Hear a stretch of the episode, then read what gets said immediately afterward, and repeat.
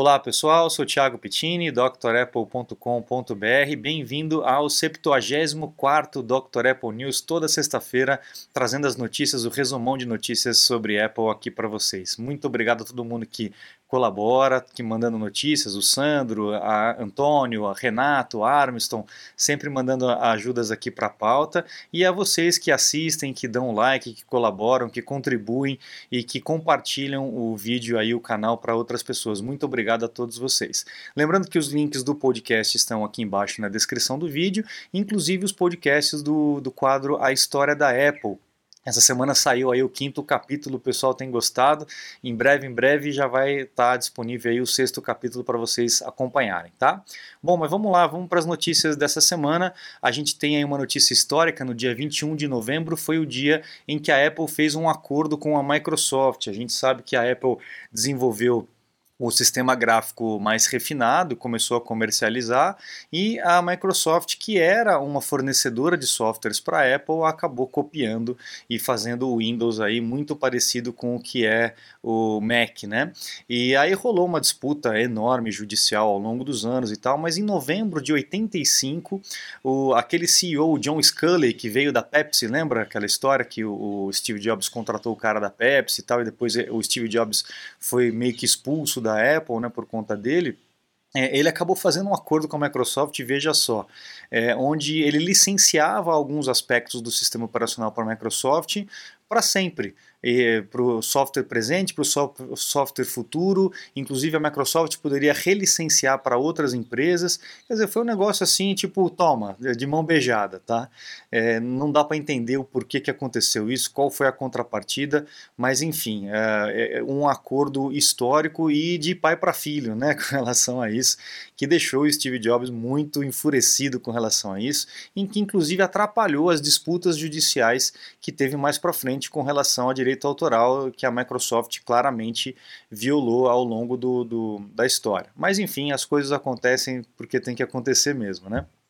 A outra notícia é, foi um pouco depois desse, desse momento, foi no dia 25 de novembro de 96, é, onde o Steve Jobs já estava fora da Apple, estava fazendo o Next, né, tanto o sistema quanto a máquina, e um rapazinho chamado Garrett Rice, ele entrou em contato, que era da Next, né, da, da equipe do Steve Jobs, entrou em contato com a Ellen Hancock, que era é, chefe de tecnologia é, lá do, da, da, Apple.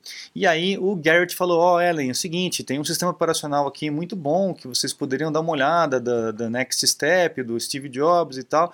Então foi o pontapé inicial para as primeiras conversas entre a Next e a Apple para o, retorno do Steve Jobs e para a aquisição que a Apple fez da, da Next, a companhia toda, inclusive o seu sistema operacional. Alguma semelhança desse sistema aqui com o Mac OS que nós temos hoje?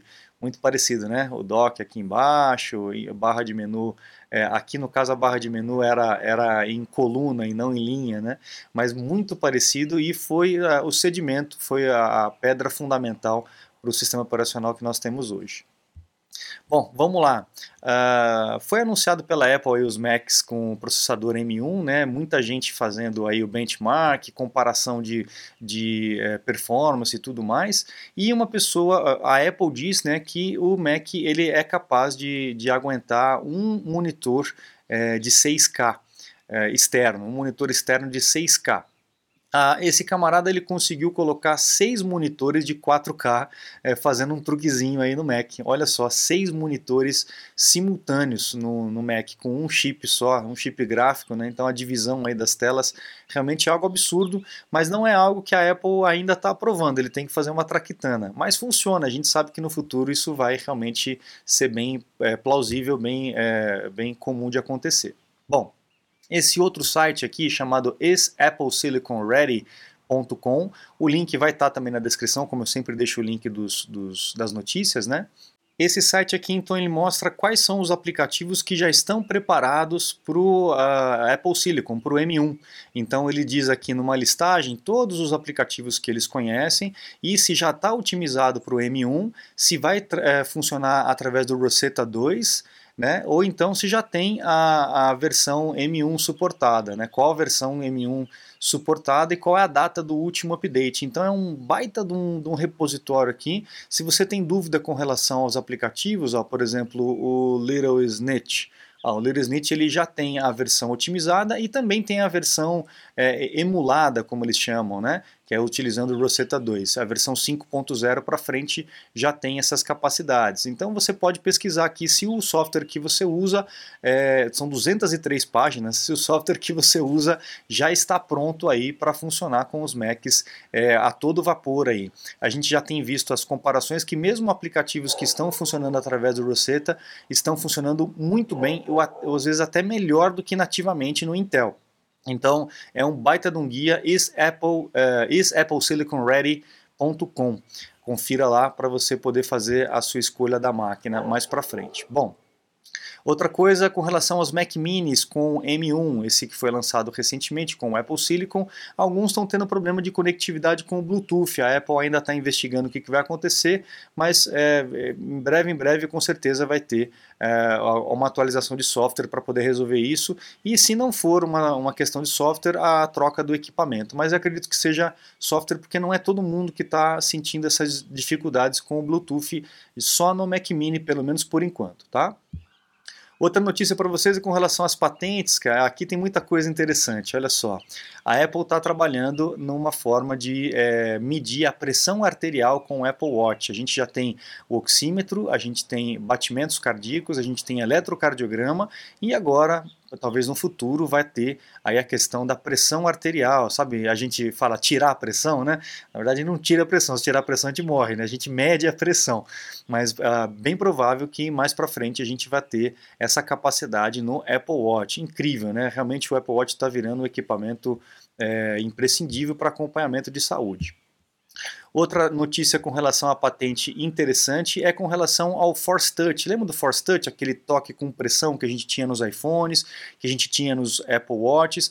Talvez a Apple traga isso para a Touch Bar, que tem aí nos MacBooks Pros, né? Então a Touch Bar pode ser que venha com o Force Touch. Eu não tenho muita certeza disso porque a Apple vem tirando essa tecnologia dos equipamentos. Então talvez seja mais uma questão de tocar e segurar para dar aquele, é, aquele toque tátil, né, aquele retorno tátil que nós temos. Mas vamos ver, a tecnologia é, é patenteada pela Apple, então ela pode aproveitar nos outros equipamentos. Mas isso é, traz um gancho para um redesign, para um redesign dos MacBooks que está é, tá para vir, aí eu vou falar já já sobre isso mais uma patente, além a gente tem falado a respeito de um anel, lembra que eu falava a respeito de um anel possivelmente né, um anel que a Apple está desenvolvendo para trabalhar com realidade aumentada e tal. E mais uma patente que agora foi realmente ganha pela Apple, foi registrada para a Apple, de um acessório para dedo, provavelmente um anel mesmo, que possa captar a sua movimentação de uma forma muito mais precisa para que a gente possa interagir com os objetos em realidade aumentada. Hoje você coloca o telefone ou o iPad, você vê os objetos na tela, mas você só consegue interagir com o objeto na tela. Aqui você vai conseguir, na, na vida real, né, interagir com o objeto virtual. Então é mais um passo que a gente está tendo aí com relação a, a, esse novo mundo que vai se abrir de realidade virtual, de realidade aumentada, talvez até com o, o óculos, né, que a gente vem falando aí já há bastante tempo. Bom, Uh, como eu falei para vocês há pouco, né, o Ming Chi Kuo, o nosso oráculo aí de notícias sobre a Apple, está eh, é, dizendo que em 2021 vai ser um ano importante para a Apple com relação a um redesign do MacBook e um redesign do Apple Watch. Então vamos ver se a gente vai ter, é, principalmente no Apple Watch, né, que está a mesma cara desde sempre, vamos ver o que, que a Apple vai, vai é, aprontar com relação a isso. Eu acho o design dele muito bom, mas novas ideias são sempre bem-vindas. O MacBook também, o desenho dele, para mim, é, é 100%. É eu não vejo falha nenhuma, não vejo problema nenhum, não, não me sinto desconfortável com a máquina, mas talvez a gente tenha um redesign grande aí desses equipamentos para 2021. É o que o nosso oráculo está dizendo aí. Vamos aguardar. E para finalizar, O Craig, o Craig que é o chefe aí da, do, do macOS, está dizendo que o, o, as máquinas da Apple com M1 estão prontas para rodar o Windows se a Microsoft quiser. Ela vai ter que fazer alguns ajustes no, no sistema operacional para talvez ter aí um bootcamp, né? Quem sabe? Tem muita gente que necessita do bootcamp, que é a separação do HD em dois, para você ter a máquina totalmente focada no Windows e, ou então totalmente focada no Mac, ou então a questão da virtualização, de você rodar os dois sistemas um em cima do outro em paralelo, né? Utilizando o VMware, utilizando o próprio Parallels, por exemplo, se você quiser. Como as máquinas têm uma, uma, um desempenho fenomenal, como a gente tem visto aí nos benchmarks, talvez não, não haja nem necessidade de fazer o, o, o bootcamp, né? Mas vamos ver o que, que vai acontecer.